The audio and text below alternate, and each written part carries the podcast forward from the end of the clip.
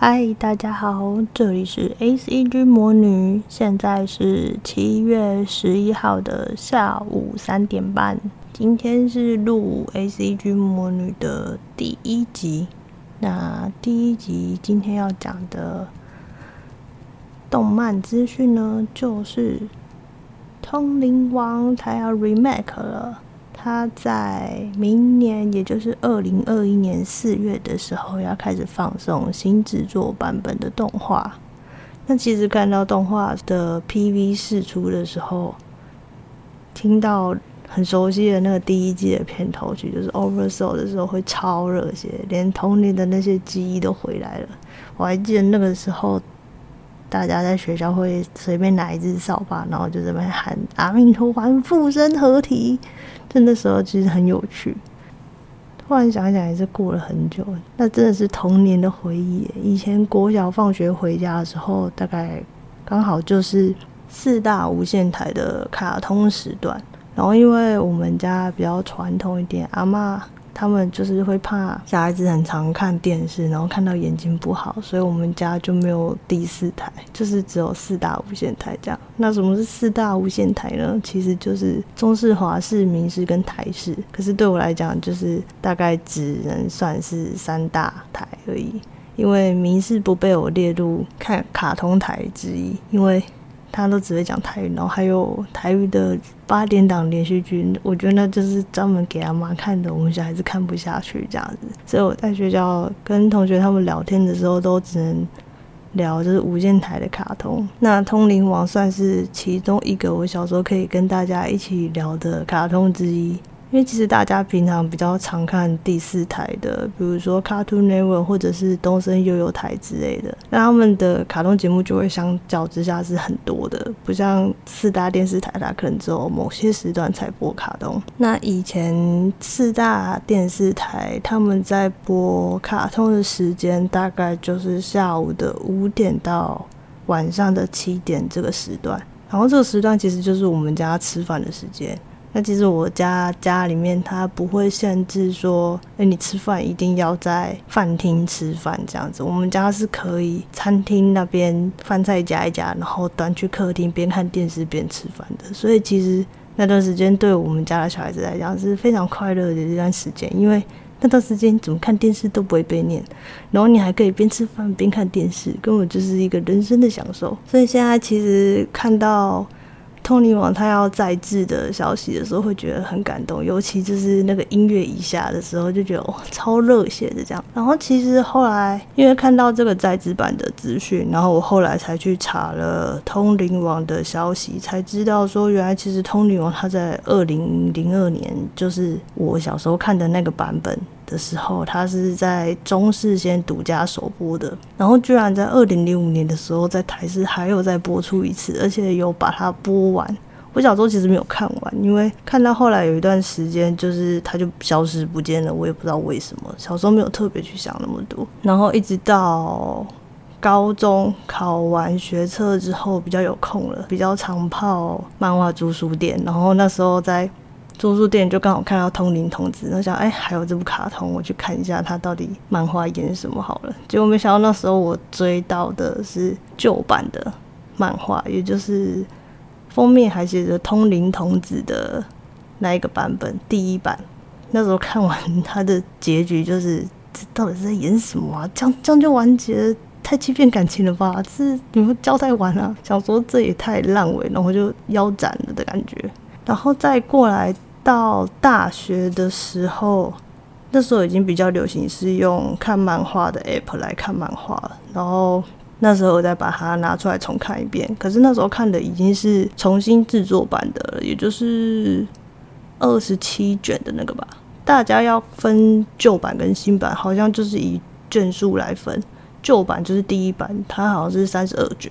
那新版的好像是二十七卷的样子。那时候看的时候，就是它的结局有重画了，就比较有一个好一点点的结尾。再过来，他连他的儿子都画了小小的外传，就是他儿子叫花，很妙的一个名字，像他们家是怎样都是植物嘛，不是叶就是花这样子。然后再过来，居然在二零一八年还出了一个新的 Super Star。就是新的篇章。我还没有去看他那一个篇章是在画什么。不过看到二零一八年，就想，也是很多 Jump 上面的作品完结的时候，甚至还有就是那时候就觉得，现在是大家怀旧卡通都要跳出来重新画，或者是继续画的的感觉，就怀旧卡通大家都复活了。那其实说到复活呢，刚好就想到我早上刚好才刚登记了那家庭教师 Reborn 的手游事前登录，然后才赫然发现，近期其实很多怀旧卡通。都被冷饭热炒拿来做手游，像《灌篮高手》的，我朋友在玩，然后他们觉得就还不错这样子。然后家庭教师的事前登录的部分呢，有点吃情怀啊，主要是因为最近滑 IG 的时候就很常看到的广告，然后再加上家庭教师这一部卡通，其实也是我以前国中的时候很常跟我的一群死党们。很常讨论的一个卡通。那之后如果呃有机会的话，后面的集数可能会再聊家庭教师这一个，因为应该可以刚好搭上他的那个手游一起讲一讲、讨论之类的。所以太常被那个广告洗到，我就想说好吧，不然就就事前登录一下，看之后它的内容怎样。因为其实它官网里面看起来，它的游戏画面还蛮 OK 的，而且它也蛮尊重原本。动画里面的剧情，再加上六道海很帅，所以就回去玩了。其实我一开始最最喜欢家庭教师里面的不是六道海，喜欢六道海是我朋友，不是我，我没有很喜欢他。我是想说这人就有什么毛病，双重人格。然后是我同学很喜欢他，喜欢到就是很常画他的 Q 版，然后我就不知不觉就就。也会画他的 Q 版了，这样子。那最近比较没有在玩什么手游了，前阵子有稍微玩一下神奇宝贝咖啡的那个小小手游，其实也蛮有趣的，就是比较新颖的一个游戏方式。它就是是相同的神奇宝贝，然后拉成一圈，消除某些障碍物，达成目标就过关了，这样子，蛮可以打发时间的啦，但。对我来讲，可能就没有一个持续的、持续玩下去的理由，就是偶尔可以拿出来玩一下这样子，但不会为它很着迷。最近其实手游比较没在玩，然后比较常玩的大概就是 Switch 跟 PS 四。那 Switch 就大家很夯的那个动森啊，大家会一起玩啊，然后在上面开岛啊，然后钓鱼。我、哦、说到钓鱼，就是今天其实是钓鱼大赛，大家就要去参加，然后领奖品。我们之前有去朋友的岛上参加那个钓鱼大赛，其实蛮好玩，就大家在现实世界里面比看看谁钓最多，然后再去跟那个 NBC 换换奖品这样。就换换的奖品都蛮好玩的，就直接换一个钓竿架或者是保冷箱给你，整组换完之后摆在那边就觉得嗯很有成就感，很好玩。但其实动森也是一个我自己觉得会让我投入蛮多时间的游戏，因为它其实是跟真实世界的时间是有关联的，只要你不当时空旅人的前提之下，它会让你有一种。你活在另外一个平行时空，然后很自由自在做你想做的事情的那种感觉，就是自由的当一个岛主，想干嘛都可以，想跳下去潜水，或者是盖山啊，或者是去别人家里玩之类的，都蛮 free 的。那 PS 四的部分呢，就是玩 FF 七重置版吧，哦，那我玩很久。